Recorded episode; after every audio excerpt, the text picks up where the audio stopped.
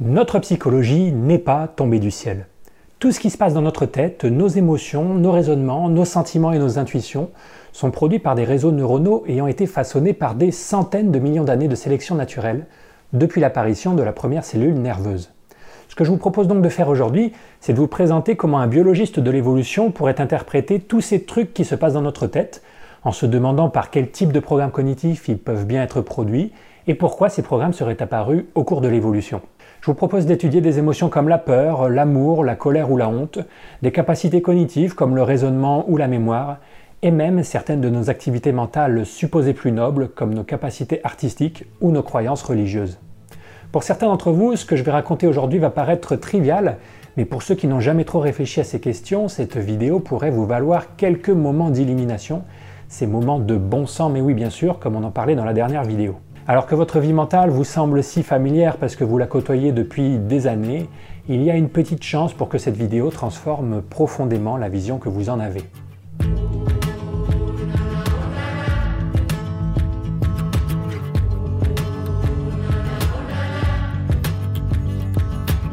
Pour bien comprendre ce qu'on va faire dans cette vidéo, imaginez que vous êtes un ingénieur, euh, c'est-à-dire un chercheur qui aurait raté ses études, et que vous devez programmer un robot sous les ordres de votre patron. Votre patron vous dit Je veux que ce robot puisse marcher en terrain accidenté, donc vous allez créer un programme informatique qui permet au robot de se déplacer en terrain accidenté. Puis votre patron vous dit Comme le robot n'est pas bien étanche, j'aimerais qu'il se mette tout seul à l'abri quand il pleut, donc vous allez créer un petit programme qui détecte la pluie.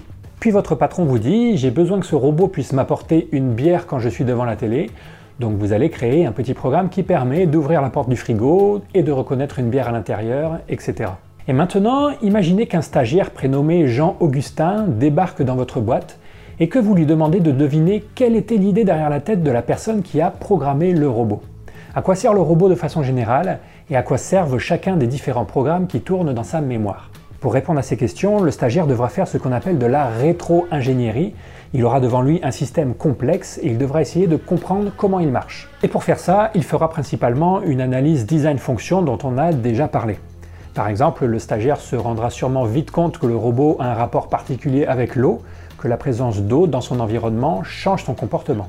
Peut-être que Jean-Augustin commencera par penser que c'est un robot fait pour chercher de l'eau sur Mars, mais il se rendra ensuite compte que le robot a plutôt l'air d'être repoussé par l'eau.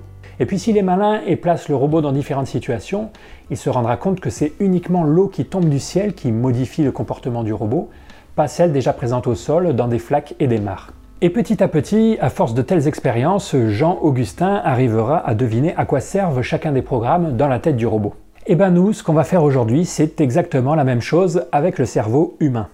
Les humains sont des robots, en l'occurrence des robots de chair et pas de fer, mais ça change pas grand-chose pour faire une analyse fonctionnelle des programmes qui les commandent.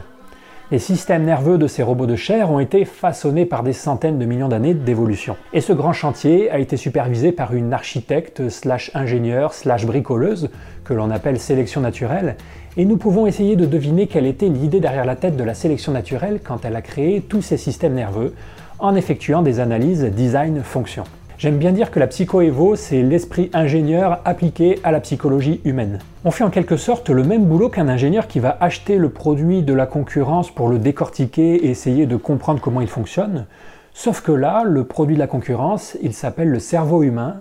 Chacun d'entre nous l'a entre les deux oreilles depuis sa naissance et il est extraordinairement plus complexe que n'importe quel gadget technologique que vous pourrez trouver dans le commerce. D'ailleurs, petit aparté, je trouve ça dommage que les études pour devenir ingénieur soient si déconnectées de celles pour faire de la recherche fondamentale sur l'humain, parce que je pense que les personnes les plus à même de comprendre le travail que font les psychologues évolutionnaires, ce ne sont pas les chercheurs en sciences sociales, mais les ingénieurs. Et comme je sais qu'il y a pas mal d'ingénieurs qui suivent cette chaîne, je vous dédicace cette vidéo et je suis désolé que vous n'ayez pas eu le niveau pour continuer en thèse. Cette vidéo va donc parler rétro-ingénierie, mais par contre je n'aurai pas le temps de rentrer dans le détail de l'analyse design-fonction comme je l'ai fait pour le dégoût.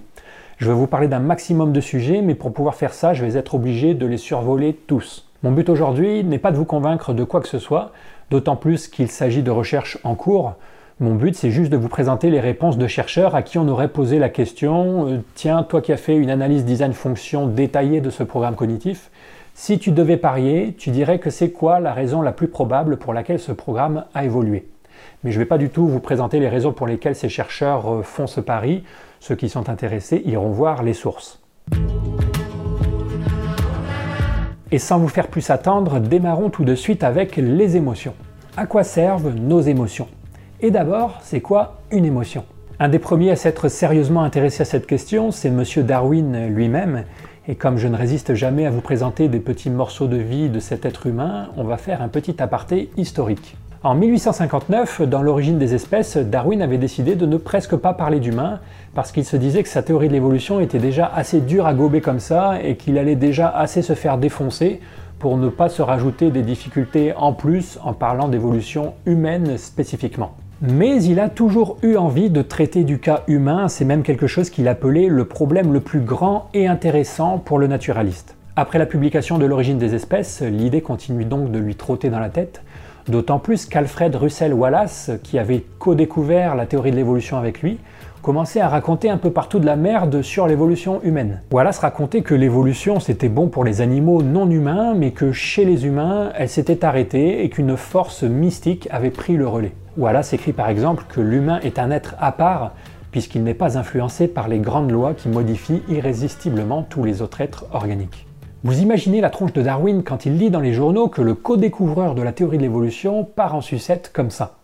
En lisant du Wallace, Darwin écrit parfois des gros non trois points d'exclamation dans la marge, exactement comme votre prof de maths au lycée. Il écrit un jour une lettre à Wallace où il lui dit J'espère que tu n'as pas complètement tué ton et mon propre enfant, sous-entendu la théorie de l'évolution. Et finalement, il décide de lui répondre en détail par la publication d'un livre spécifiquement dédié à la question humaine, qu'on connaît en France sous le nom de la filiation de l'homme. Et dans ce livre, Darwin parle d'évolution humaine au niveau physique, mais aussi psychologique.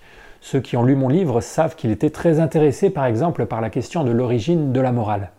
Et comme il trouvait qu'il n'avait pas encore assez de place pour parler de tout ce dont il voulait parler, il décide de publier un autre livre un an plus tard, entièrement dédié à la question des émotions. Donc nous y voilà, tout ça pour vous dire que l'étude des émotions dans une perspective évolutionnaire, ça remonte à Darwin et qu'il trouvait le sujet passionnant. L'idée moderne qu'on se fait des émotions, c'est que ce sont des systèmes de réponse coordonnés, des moyens de déclencher un ensemble de réactions appropriées dans une situation donnée. Quand vous ressentez une émotion, c'est un peu comme si on avait appuyé sur un bouton dans votre cerveau qui va entraîner tout un tas de changements dans votre corps, que ces changements soient psychologiques, comportementaux ou physiologiques. Par exemple, comme on l'a vu dans la dernière vidéo, le dégoût c'est une émotion qui s'active dans des situations bien particulières et qui entraîne tout un tas de changements dans votre corps. On ressent du dégoût généralement dans des situations où on rencontre des pathogènes, et quand on ressent ce dégoût, ça déclenche un ensemble de réactions comportementales et physiologiques appropriées pour diminuer la probabilité d'une infection. La peur, elle, est une émotion qui nous permet de nous tenir éloignés des situations dangereuses. On a peur du noir, on a peur du vide, on a peur des serpents, on a peur des personnes agressives. Quand on a peur, c'est quasiment à chaque fois parce qu'on se trouve dans une situation potentiellement néfaste pour notre fitness, c'est-à-dire pour nos chances de survie et de reproduction. La peur nous pousse à éviter, à contourner ou à combattre ces situations en adoptant des comportements appropriés. Très souvent, la peur nous fait d'abord nous figer sur place pendant un court instant, puis elle nous pousse à nous enfuir et dans certains cas, elle nous pousse à nous battre. Certaines personnes s'évanouissent aussi quand elles ont peur, et même si on peut penser que c'est un simple dysfonctionnement du cerveau causé par une émotion trop forte, ce serait oublier que faire le mort est une stratégie utilisée par de nombreuses espèces pour échapper à un danger. Donc peut-être que même ce truc bizarre de s'évanouir quand on a peur est une stratégie sélectionnée, une des réponses normales entre guillemets que la peur est censée provoquer chez certaines personnes dans certaines situations. Enfin, en plus de ces réactions comportementales, la peur déclenche au niveau physiologique tout un tas de réponses adaptées, augmentation du rythme cardiaque, accélération de la respiration, redirection du flux sanguin de l'estomac vers les muscles et augmentation de la concentration en sucre dans le sang, que des réactions appropriées pour se préparer à fuir ou à combattre. Vous noterez que les situations qui nous font éprouver du dégoût et celles qui nous font éprouver de la peur peuvent toutes être qualifiées de dangereuses. Un objet porteur de pathogènes, c'est un objet dangereux, et un objet qui fait peur comme un serpent, c'est aussi un objet dangereux. Mais pour la sélection naturelle, cette catégorie objet dangereux n'est pas une catégorie très pertinente parce que les moyens de réagir de façon adaptée à ces deux types de dangers ne sont pas les mêmes. Ça sert à rien de partir en courant devant un excrément comme on le fait devant un serpent. C'est pour ça qu'on a dans le cerveau une émotion qui s'appelle le dégoût et une autre qui s'appelle la peur, C'est pour ça que la spécialisation fonctionnelle est importante et ça montre au passage que la sélection naturelle est capable de modeler finement notre psychologie pour répondre à des dangers précis. À chaque problème, sa solution, à chaque problème, son émotion. D'ailleurs, je vous parle de la peur comme si c'était une émotion unique, mais il est probable qu'il existe en fait différents types de peur, parce que les réactions appropriées à avoir face au vide, à une araignée ou à une personne agressive ne sont pas forcément les mêmes. Et d'ailleurs, ces peurs différentes sont souvent découplées au sein d'un même individu, vous pouvez par exemple être terrorisé à l'idée de parler en public, mais ne pas avoir de problème pour prendre une araignée dans vos mains. Tiens d'ailleurs, c'est encore un autre type de peur, ça, parler en public. Pourquoi ça fait si peur de monter sur scène ou de parler en public? Pourquoi c'est une expérience extrêmement pénible pour la plupart d'entre nous, alors qu'il n'y a pas vraiment de danger à parler en public? Eh bien c'est probablement parce qu'en fait, si, il y a bien du danger, mais pas du danger pour notre intégrité physique, mais du danger pour notre fitness. Une grosse partie de notre fitness a historiquement dépendu de ce que les personnes qui nous entourent ont pensé de nous, et donc lorsqu'on parle en public, ça représente toujours un moment extrêmement important pour notre statut social, pour notre réputation, et au-delà de ça, pour notre fitness. Passons au bonheur et à la tristesse maintenant, et par ces mots j'entends des états émotionnels stables sur de longues périodes, pour la tristesse, par exemple, je parle plus de sentiments type déprime qui durent longtemps plutôt que de la tristesse passagère qui accompagne la sonnerie annonçant le cours de géologie. À première vue, bonheur et tristesse ont l'air simples à comprendre dans une perspective évolutionnaire. On pourrait se dire que le bonheur est une émotion qui nous pousse à rechercher les situations bonnes pour nous et la tristesse une émotion qui nous pousse à éviter de retourner dans des situations qui nous ont fait souffrir. Il y a en effet une très bonne corrélation entre les choses qui nous apportent du bonheur dans la vie et les choses qui augmentent nos chances de survie ou de reproduction. Vous serez le plus heureux dans la vie quand vous serez aimé, entouré de votre famille, de vos amis, quand vous aurez la santé, que vous aurez des enfants et que vous les verrez s'épanouir. Et à l'inverse, les choses qui vous feront le plus souffrir dans la vie seront des choses importantes pour votre fitness. La perte d'un proche, une rupture amoureuse, la maladie, la perte de ressources ou de statut suite à un licenciement par exemple. Très bonne corrélation entre tout ce qui nous fout un coup au moral et tout ce qui a un impact négatif sur notre fitness. Exactement comme la souffrance physique est là pour nous prévenir qu'on est en train d'endommager notre corps, la souffrance mentale, quand elle n'est pas pathologique, serait là pour nous prévenir qu'on se trouve dans une situation qui endommage notre fitness. Mais c'est pas sûr que ce soit le fin mot de l'histoire, justement parce que le bonheur et la déprime, c'est plus que du plaisir et de la douleur à court terme. Ce sont des états émotionnels stables et durables qui affectent profondément nos comportements. Donc peut-être que ces émotions réagissent à autre chose, quoi on n'est pas encore bien sûr, mais ça pourrait être par exemple à quel point ça vaut le coup de s'investir dans l'environnement actuel. Et on ressentirait du bonheur quand on évolue dans des environnements prometteurs pour l'avenir et de la tristesse dans les environnements peu encourageants.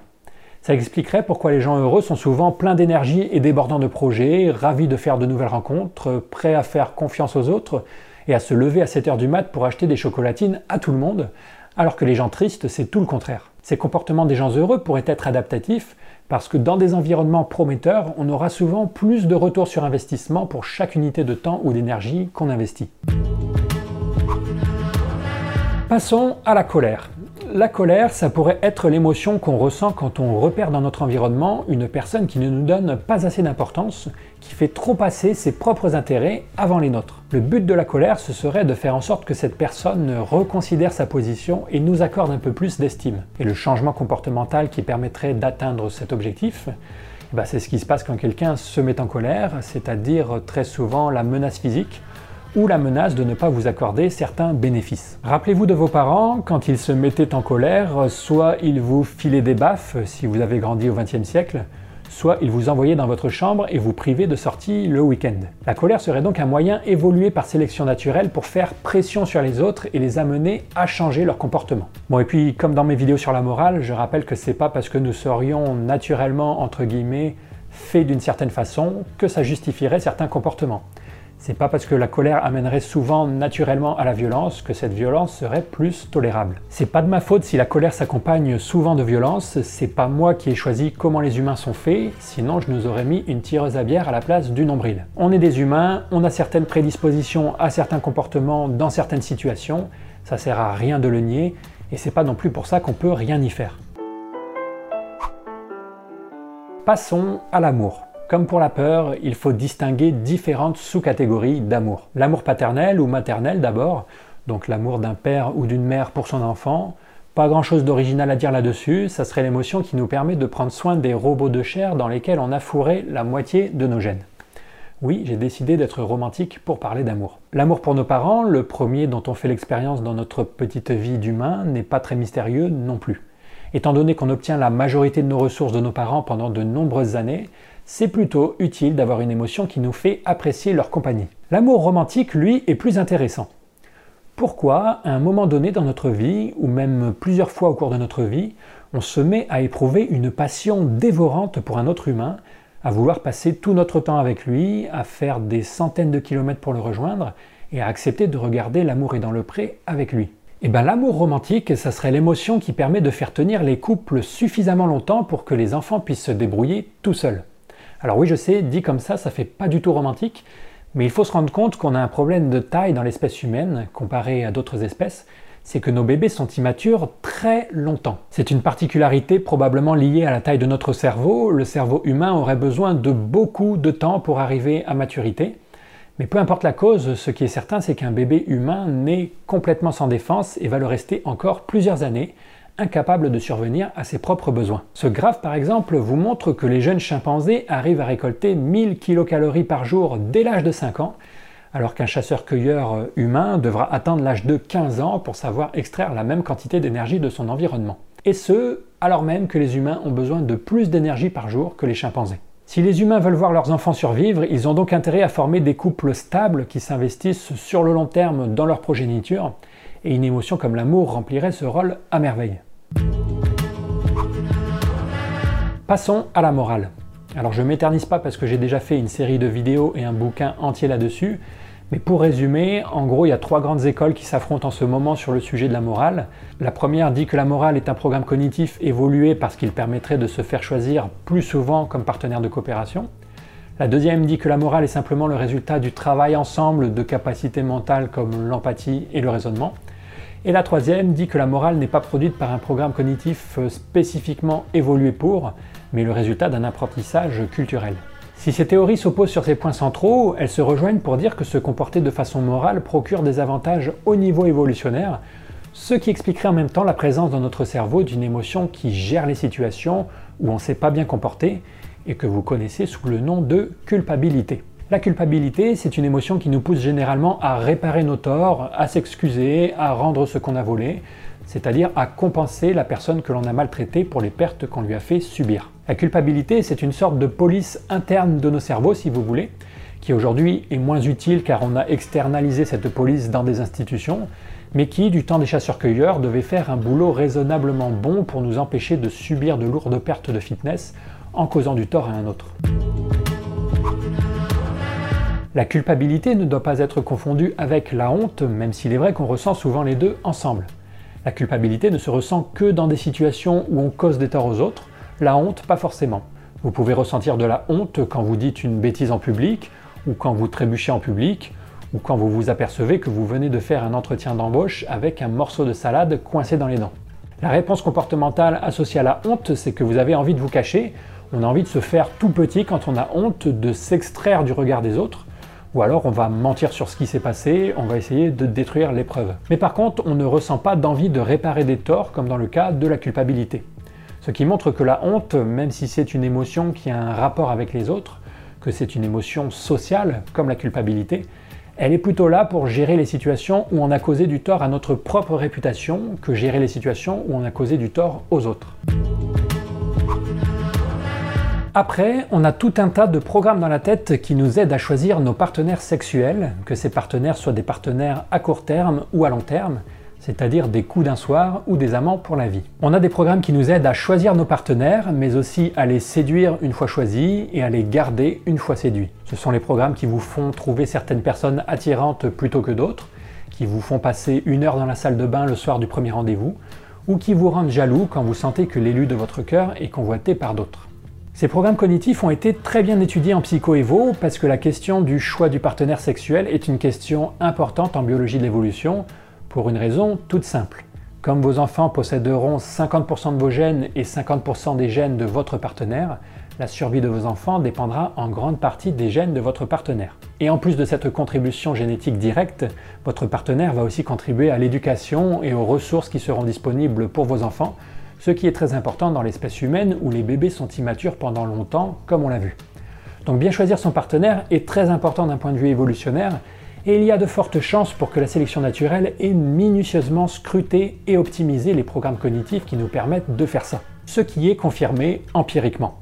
Nos programmes cognitifs liés à la recherche et à la conservation de partenaires sexuels sont assez sophistiqués et beaux d'une certaine façon, de cette beauté d'ingénierie dont je parlais dans la vidéo sur les adaptations. On sait par exemple qu'ils ne fonctionnent pas de la même manière en fonction du type de partenaire recherché. Vous avez peut-être remarqué que vous n'êtes pas attiré par les mêmes personnes en fonction de si vous cherchez un coup d'un soir ou un partenaire avec qui fonder une famille. Ces programmes ont été très étudiés en psychoévo et il y aurait matière à faire de nombreuses vidéos là-dessus, mais j'ai décidé de ne pas vous en parler du tout. D'abord parce que c'est un sujet trop sensible dont je ne veux pas parler avant d'avoir fait ma vidéo sur les questions éthiques en psychoévo, et ensuite parce qu'on en entend déjà trop parler par ailleurs.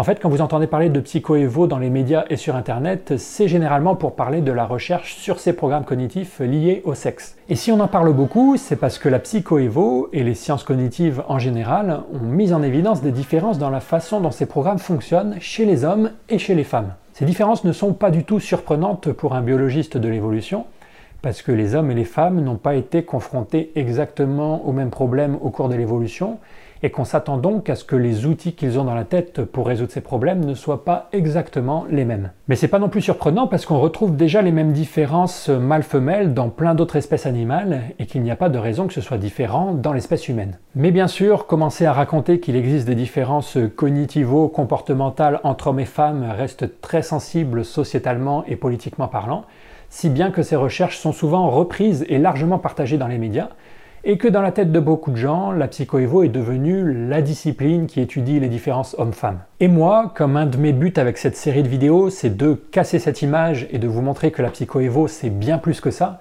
non seulement parce qu'elle étudie la cognition humaine dans son ensemble, mais aussi parce qu'au-delà de ça, c'est un programme de recherche ambitieux qui a pour but de réaliser la jonction sciences naturelles, sciences sociales, j'ai décidé de ne pas vous parler du tout de cet aspect de notre cognition. Certains d'entre vous trouveront dommage cette intrusion du politique dans mon programme scientifique, mais de façon pragmatique, je dois choisir mes combats, et pour moi, le combat de donner une image correcte de la psychoévo au plus grand nombre est plus important que le combat de vous informer sur un aspect particulier de notre cognition, aussi important soit-il dans la tête de certains et certaines d'entre vous, bande de petits coquinous.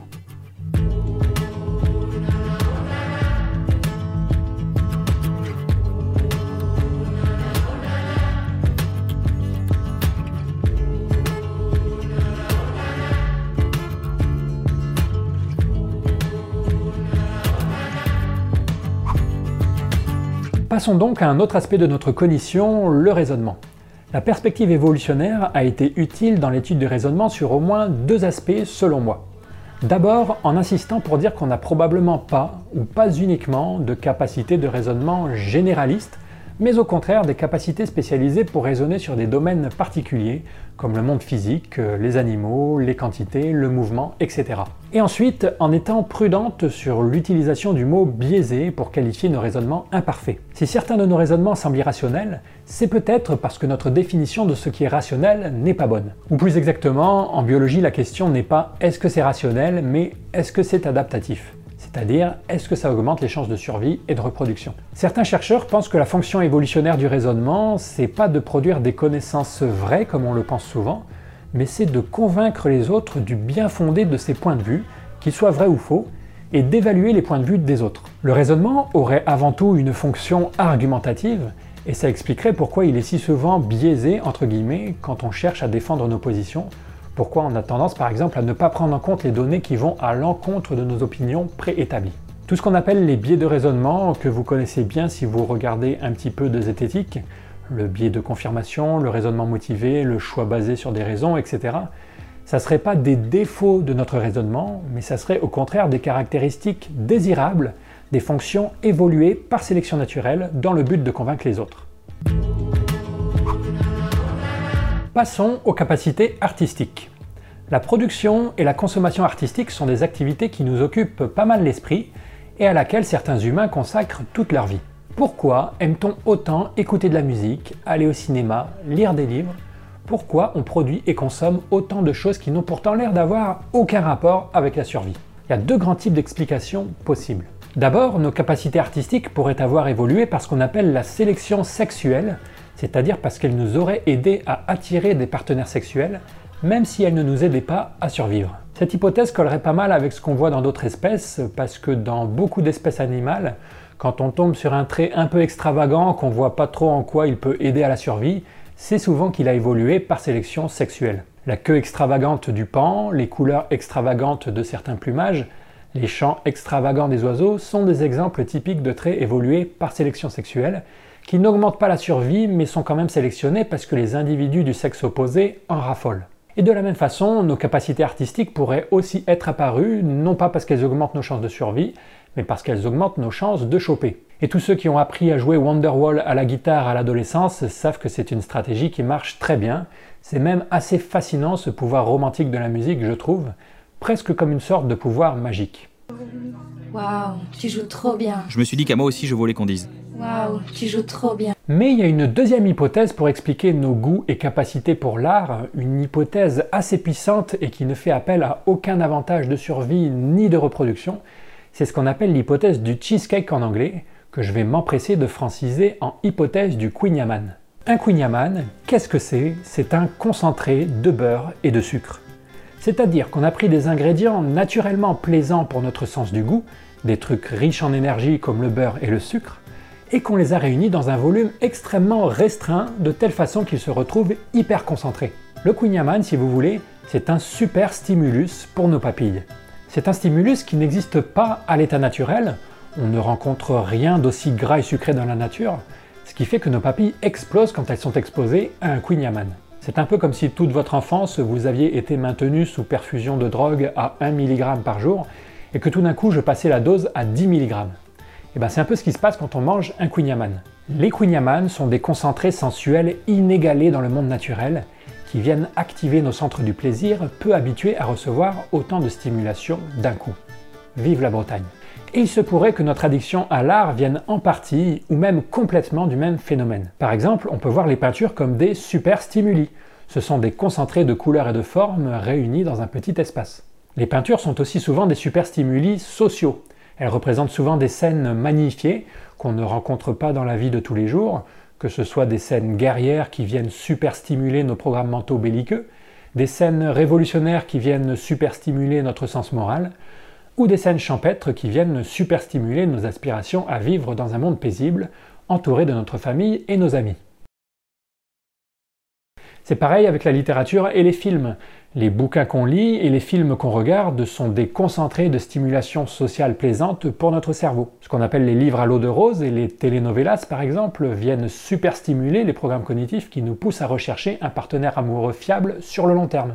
Les films de super-héros, les westerns et tous les films de gentils contre les méchants super stimulent notre sens moral qui nous donne du plaisir quand le monde devient plus juste ou quand les méchants perdent à la fin. Je suis le méchant et je veux tuer la gentille. En fait, tous les films qu'on trouve niais et qui sont des clichés sont niais précisément parce qu'ils sont des superstimuli trop grossiers ou trop fortement dosés pour nos programmes cognitifs. Un peu comme on a du mal à résister à la première part de Queen Yaman, alors qu'on part en courant quand on nous propose de nous resservir. Et pour la musique, l'hypothèse du superstimulus marche aussi. Déjà dans les paroles des chansons, on retrouve des superstimuli sociaux, par exemple, la plupart des chansons qui nous cassent les oreilles à la radio parlent d'amour. Bon, bah, c'est pas très original, mais c'est parce que les belles histoires d'amour, euh, je t'aimerai toute la vie, gna gna gna, tu es belle comme un soleil de Provence sur la garrigue, gna gna gna, ce sont des super stimuli pour nos cerveaux. Les gens tombent amoureux de façon mystérieuse, peut-être juste en se touchant la main.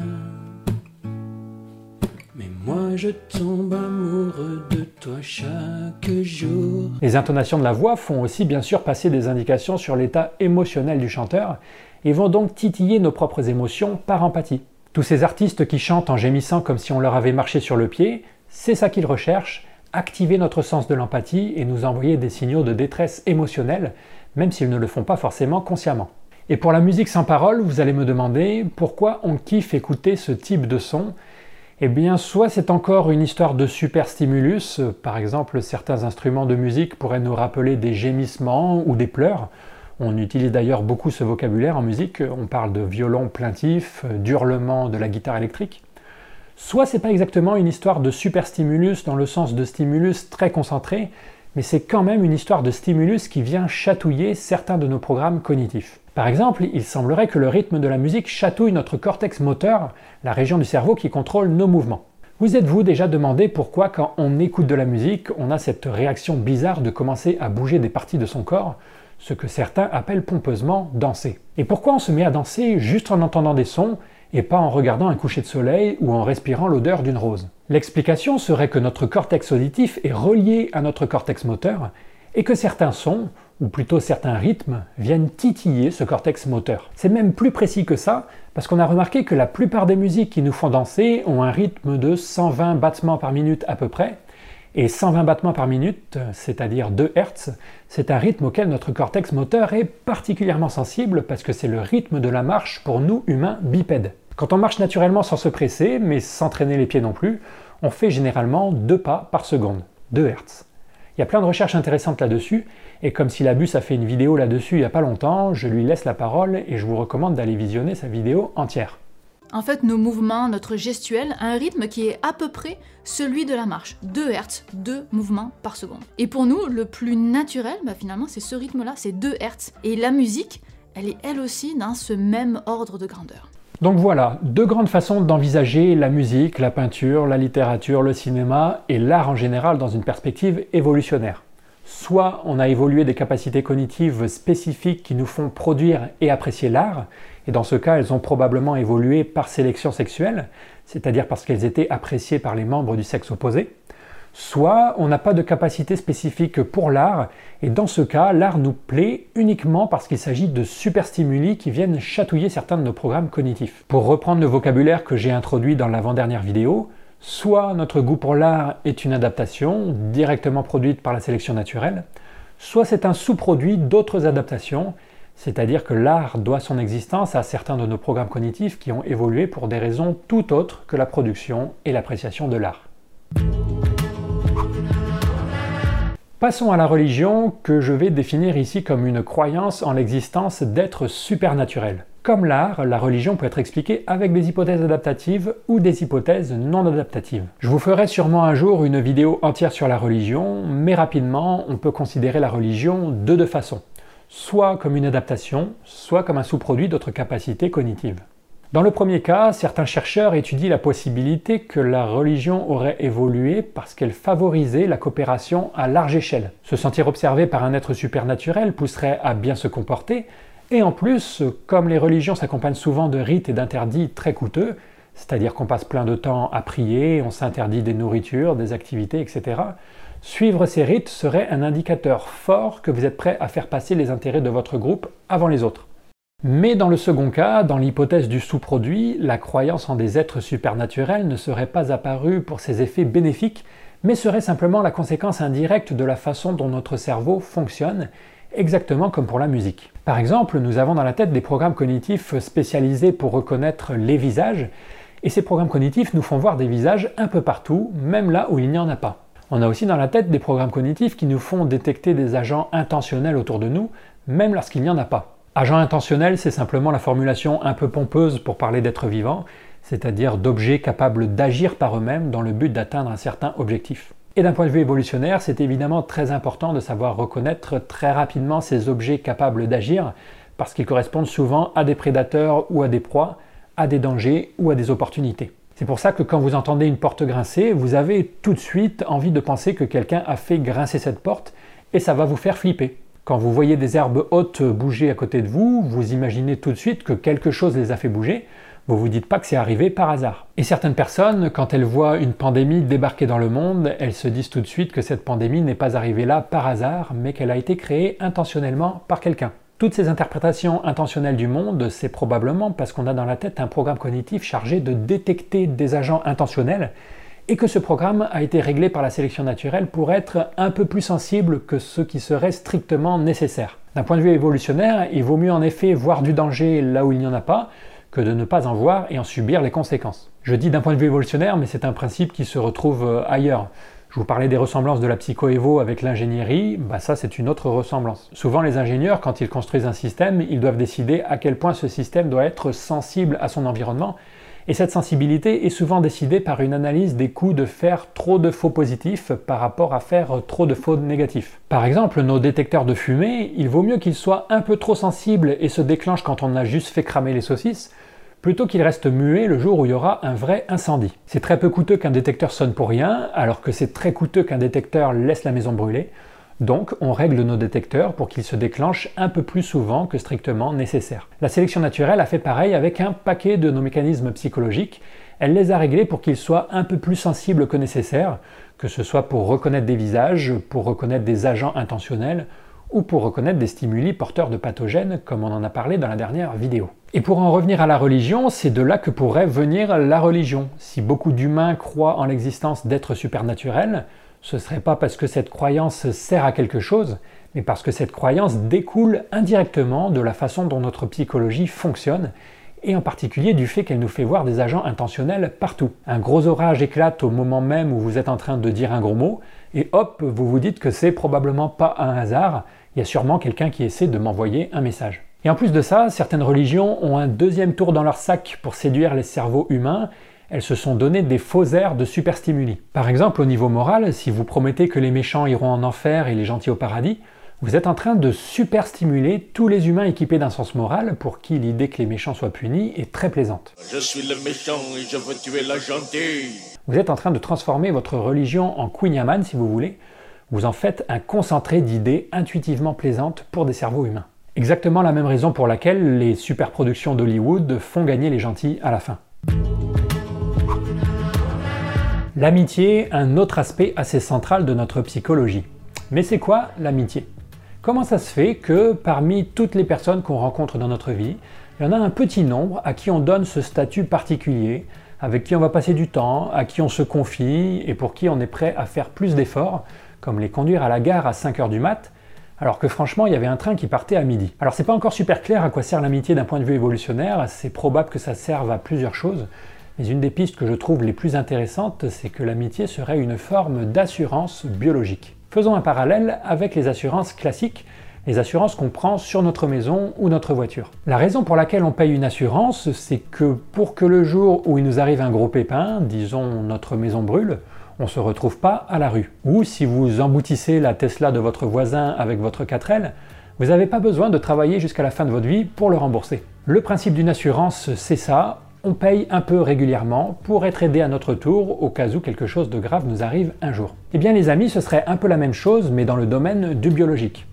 On passe du temps avec nos amis, on les écoute raconter leurs histoires chiantes, on leur offre des cadeaux, on leur rend plein de petits services, mais ces petits coups seront au final compensés par les gros coups de main qu'ils nous fourniront dans le futur. Alors attention, je dis pas que quand on rend des services à nos amis, on le fait en pensant aux bénéfices qu'ils pourraient nous apporter plus tard. Je suis pas en train de dire qu'on est tous des gros connards, cyniques et manipulateurs. Je suis en train de dire que si la sélection naturelle nous avait équipé d'un programme cognitif qui nous fait nous comporter de cette façon avec ces personnes, ça aurait probablement augmenté nos chances de survie, même sans avoir connaissance du mécanisme. C'est la fameuse différence entre explication ultime et explication proximale dont je vous ai rabâché les oreilles dans ma série sur la morale. Et l'amitié, vue comme une forme d'assurance, permet d'expliquer ces petites phrases qu'on prononce quand nos amis nous remercient d'être là pour eux. Non, mais t'as pas besoin de me remercier, c'est à ça que ça sert les amis. Les amis, c'est pas là que pour aller boire des coups quand tout va bien, c'est aussi fait, et peut-être même surtout fait, si la psychologie évolutionnaire a raison, pour être là dans les mauvais moments. Aux amis qui disparaissent le jour où vous avez besoin d'aide pour déménager, vous savez que ce sont des amis peu fiables, des amis du beau temps, comme on dit en anglais, des amis qui ne sont là que quand il fait beau et qui disparaissent au premier signe d'orage. Et l'amitié vue comme une forme d'assurance explique aussi pourquoi on regarde d'un œil suspect nos potes qui tiennent des comptes très précis des services qu'on leur rend. Imaginez que vous soyez au bar en train de débattre avec un pote de qui d'Homo Fabulus ou d'Idriss Aberkan est le meilleur vulgarisateur scientifique. Vous décidez de payer un verre à votre pote qui tombe d'accord avec vous sur Idriss, mais immédiatement après, il insiste pour vous en payer un en retour, et quand vous lui dites que c'est pas la peine et que vous devez partir de toute façon, il insiste pour vous rembourser immédiatement en liquide. Vous en penseriez quoi de ce comportement? Qu'il montre que c'est vraiment un bon ami qui se préoccupe de ne pas vous léser? Ou que c'est une attitude un petit peu bizarre pour un ami Plutôt la deuxième, j'imagine, et c'est tout à fait compréhensible si l'amitié est une forme d'assurance biologique. En vous remboursant tout de suite, votre pote vous montre qu'il a une vision à court terme de votre relation, mais c'est pas ça qui est attendu d'une assurance qui doit fonctionner sur le long terme. Évolutionnairement parlant, les retours doivent se faire sur le long terme, et c'est pour ça qu'on est souvent prêt à rendre plein de services à nos amis sans attendre quelque chose en retour, même s'il y a des limites. Il y a toujours des limites. Et c'est aussi probablement pour ça qu'on garde généralement nos amis toute la vie, une longévité à comparer à celle d'autres émotions comme l'amour. Alors qu'on est culturellement incité à se marier pour la vie et s'aimer pour toujours, l'amour semble être une émotion bien plus volatile que l'amitié, tout du moins si on en croit les statistiques de divorce. Mais cette volatilité est très compréhensible si le rôle de l'amour n'est que de faire tenir les couples quelques années, le temps que les enfants se débrouillent tout seuls. Libre à vous de penser que ces particularités sont des coïncidences, mais peut-être aussi que ce sont des caractéristiques de plus qui font que l'amitié et l'amour sont des ressorts psychologiques efficaces pour exécuter une certaine fonction, autrement dit, des preuves en plus de l'existence d'une correspondance design-fonction. Du côté de la mémoire, l'apport des approches évolutionnaires a d'abord été de se poser la question du pourquoi. Pourquoi notre mémoire fonctionne d'une certaine façon et pas d'une autre? On savait déjà beaucoup de choses sur la mémoire dans les années 90, c'est un sujet étudié en psychologie depuis longtemps, mais on avait surtout étudié comment la mémoire fonctionne et pas pourquoi elle fonctionne de la manière dont elle fonctionne. Par exemple, on savait que se représenter un objet visuellement aidait à le mémoriser, mais on se demandait pas trop pourquoi, pourquoi la vision a une place si importante dans notre mémoire. Et un deuxième apport des approches évolutionnaires, c'est d'insister sur le fait que la mémoire c'est avant tout une affaire de filtre vous n'enregistrez qu'une infime partie des milliards de stimuli que vous rencontrez chaque jour. Vous ne mémorisez pas le mouvement des brins d'herbe quand vous vous promenez dans un champ, les fréquences de la voix des personnes que vous croisez, les couleurs des cartes géologiques que vous analysez. Retenir tout ce qu'on entend, voit et ressent aboutirait non seulement à un embouteillage cognitif, mais serait en plus très peu utile dans une perspective évolutionnaire, parce que certains stimuli sont plus intéressants à mémoriser que d'autres. Notre mémoire ne s'est pas créée dans le vide pour enregistrer n'importe quel type de stimuli, elle s'est créée petit à petit parce que l'enregistrement de certains stimuli augmentait immédiatement les chances de survie ou de reproduction de l'organisme apprenant. Donc la mémoire fait des choix en permanence sur ce qu'elle enregistre. La mémoire, c'est avant tout une affaire de filtres. Si vous voulez comprendre la mémoire, vous devez comprendre ce que ces filtres laissent passer ou pas. Et comme c'est la sélection naturelle qui a créé ces filtres, la meilleure chose à faire pour faire des hypothèses là-dessus, c'est de faire une analyse évolutionnaire des choses importantes à retenir pour un humain. Ce type de raisonnement a par exemple mené à la découverte que l'on mémorise beaucoup plus facilement les choses quand on est placé dans un contexte de survie. C'est-à-dire que si je vous donne une liste d'objets, vous aurez beaucoup plus de facilité à les mémoriser si je vous demande de réfléchir à quel point chaque objet est utile à votre survie, que si je vous demande explicitement de mémoriser ces objets ou que je vous fais utiliser certains moyens mnémotechniques traditionnels. Vous aurez aussi beaucoup plus de facilité à mémoriser des objets vivants que des objets inertes. Vous aurez plus de facilité à mémoriser des objets présentés dans un contexte de contamination que dans un contexte neutre. Ce genre de truc. Et on va terminer avec la conscience parce que vous êtes quelques-uns à me demander parfois quelles sont les hypothèses évolutionnaires sur la conscience. Eh bien, à ma connaissance, il n'y en a pas vraiment, ça fait partie des sujets peu étudiés en psychoévo. Je sais pas vraiment pourquoi, mis à part peut-être que la conscience c'est un truc euh, vraiment bizarre pour un biologiste de l'évolution. Je veux dire euh, encore plus bizarre qu'elle ne l'est déjà pour un philosophe. Parce qu'on voit pas bien l'intérêt évolutionnaire de produire des sensations conscientes. Ça n'a pas l'air d'augmenter les chances de survie ou de reproduction d'avoir des ressentis subjectifs. Tant qu'un programme cognitif produit les effets pour lesquels il a été sélectionné, ça devrait suffire. La conscience est donc un mystère autant en psychoévo qu'en philosophie de l'esprit, mais je mets quand même une petite pièce pour parier sur le fait que si un jour le problème de la conscience est résolu, la solution sera plutôt venue du côté de la théorie de l'évolution que du côté de la mécanique quantique.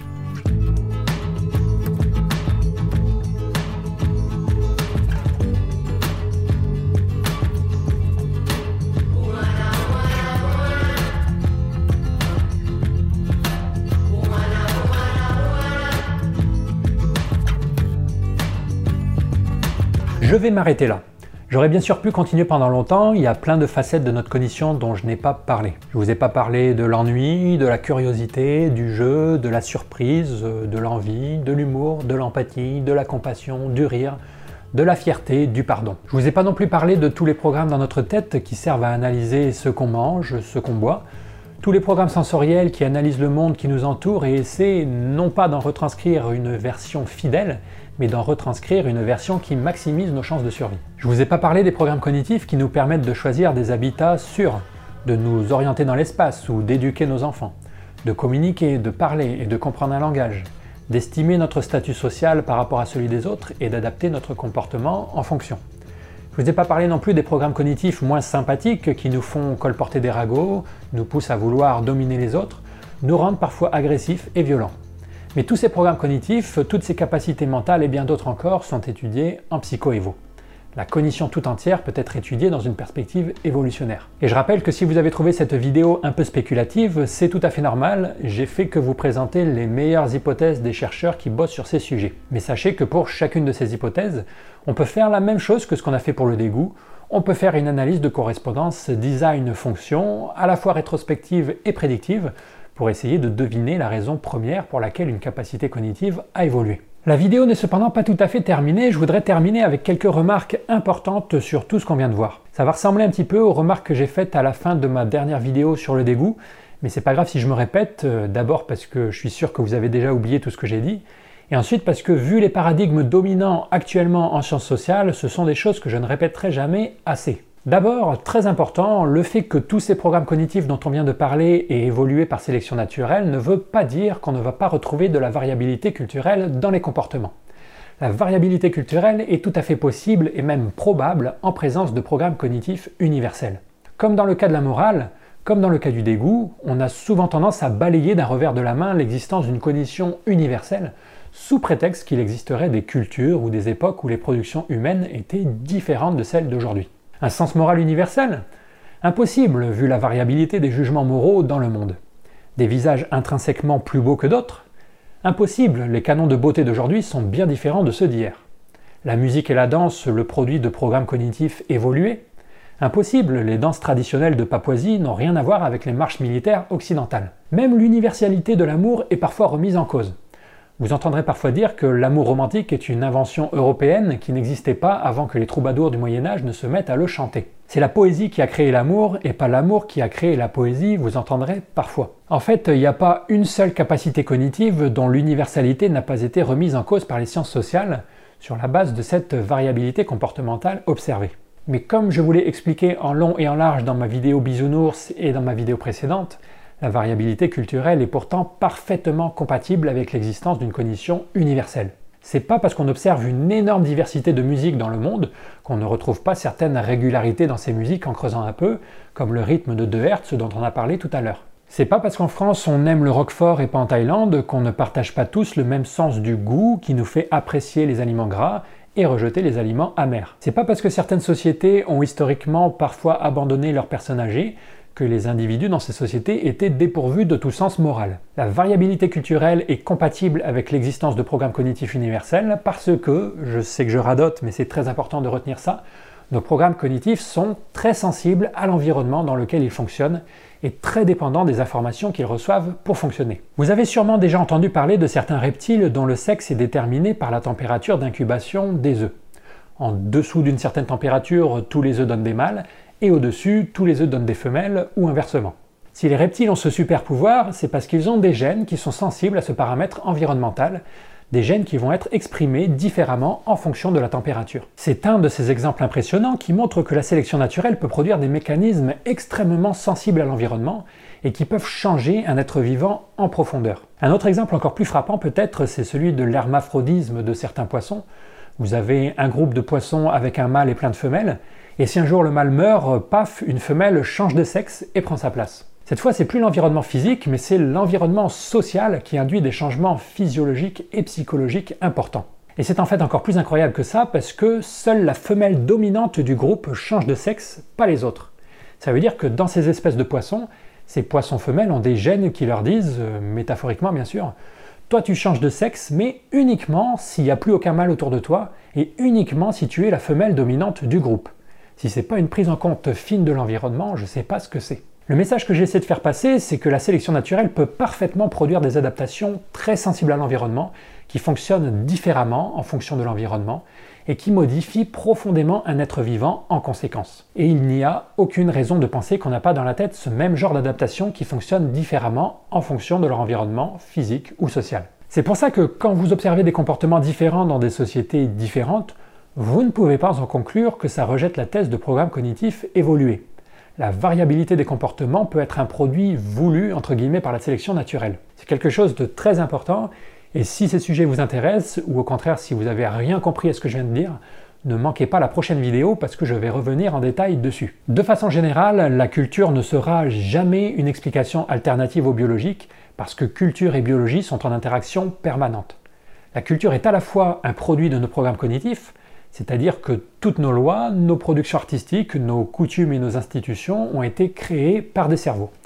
Mais la culture est aussi un des stimuli de notre environnement qui peut venir influencer la façon dont nos programmes cognitifs fonctionnent. Si vous voulez comprendre une production humaine comme la musique, vous avez donc à la fois besoin de comprendre nos programmes cognitifs, par exemple savoir qu'ils sont particulièrement sensibles à la fréquence de 2 Hz, et vous avez besoin de comprendre tous les environnements qui peuvent venir modifier la façon dont ces programmes fonctionnent, comme par exemple une enfance passée à n'écouter que du Joe. C'est ça l'objectif central pour les chercheurs en sciences sociales du XXIe siècle, arriver à comprendre comment toute la panoplie des comportements humains qu'on observe est produite par l'interaction d'une psychologie évoluée et universelle, riche en programmes cognitifs sophistiqués, et un environnement physique, social et culturel lui aussi très riche. Et tous les mots sont importants dans cette phrase. Notre psychologie évoluée est riche. On n'a pas trois émotions qui se battent en duel. On a des dizaines, des centaines, voire en fonction de comment vous découpez le cerveau, des milliers de programmes cognitifs qui tournent en permanence. Et ces programmes cognitifs sont sophistiqués. Ce ne sont pas des bêtes associations stimulus-réponse, ce sont des programmes qui peuvent être très sensibles à leur environnement. N'opposez donc jamais universalité cognitive et variabilité culturelle.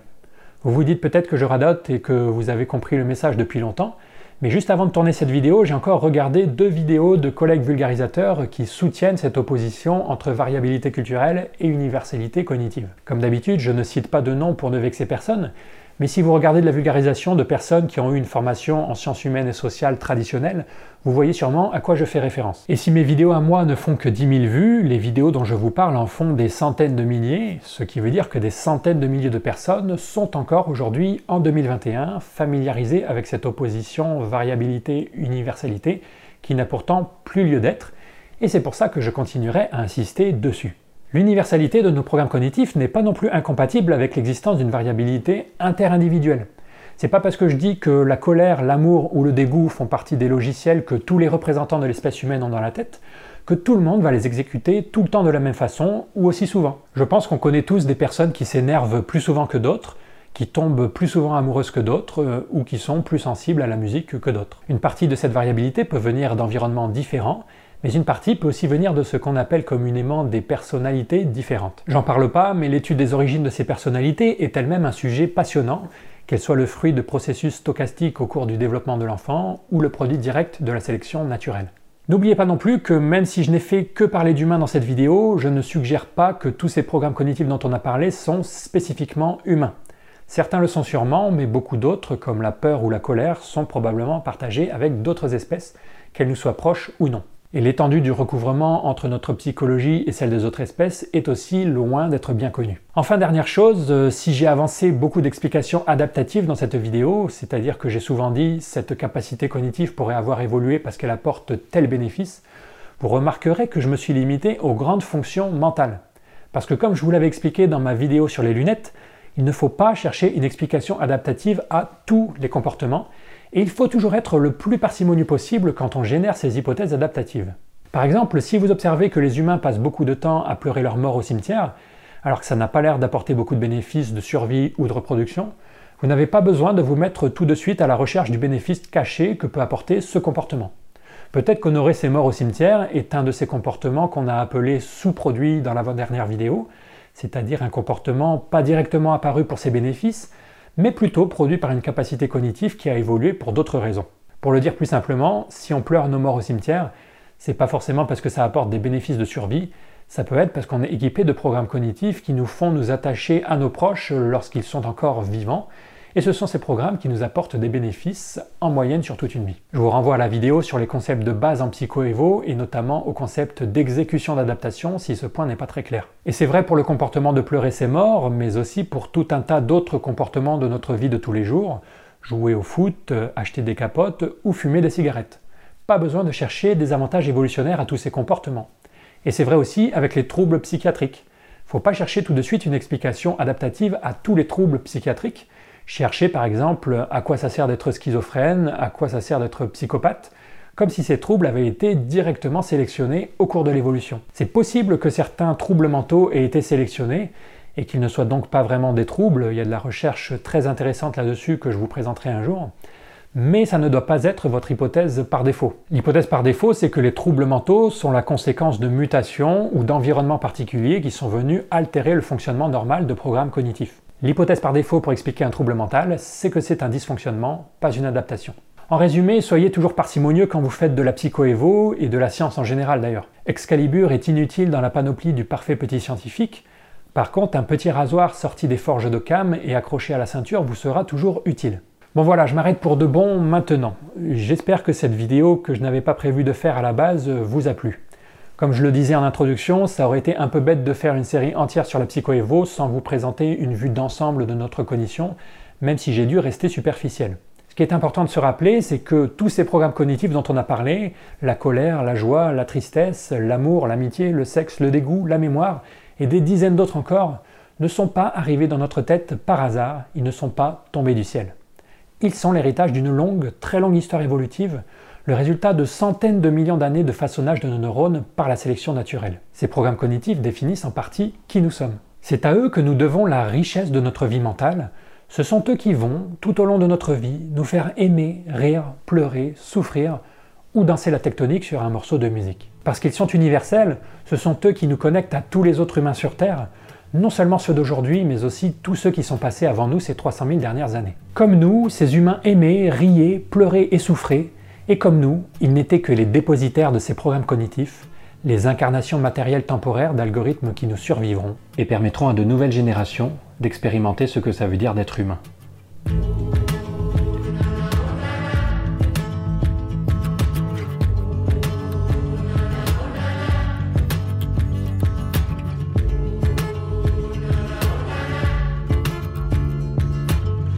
Merci à Diplodocus, Cyriandil, Pierre B, Peter SG83, Sophie Deonda et aux 300 autres représentants de l'espèce qui me soutiennent sur Utip et Tipeee.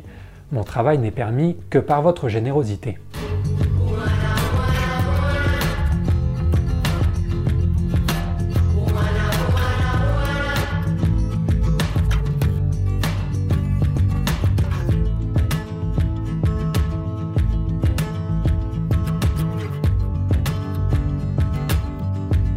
Baby, je t'aimerai jusqu'à qu'on ait nos 70 ans.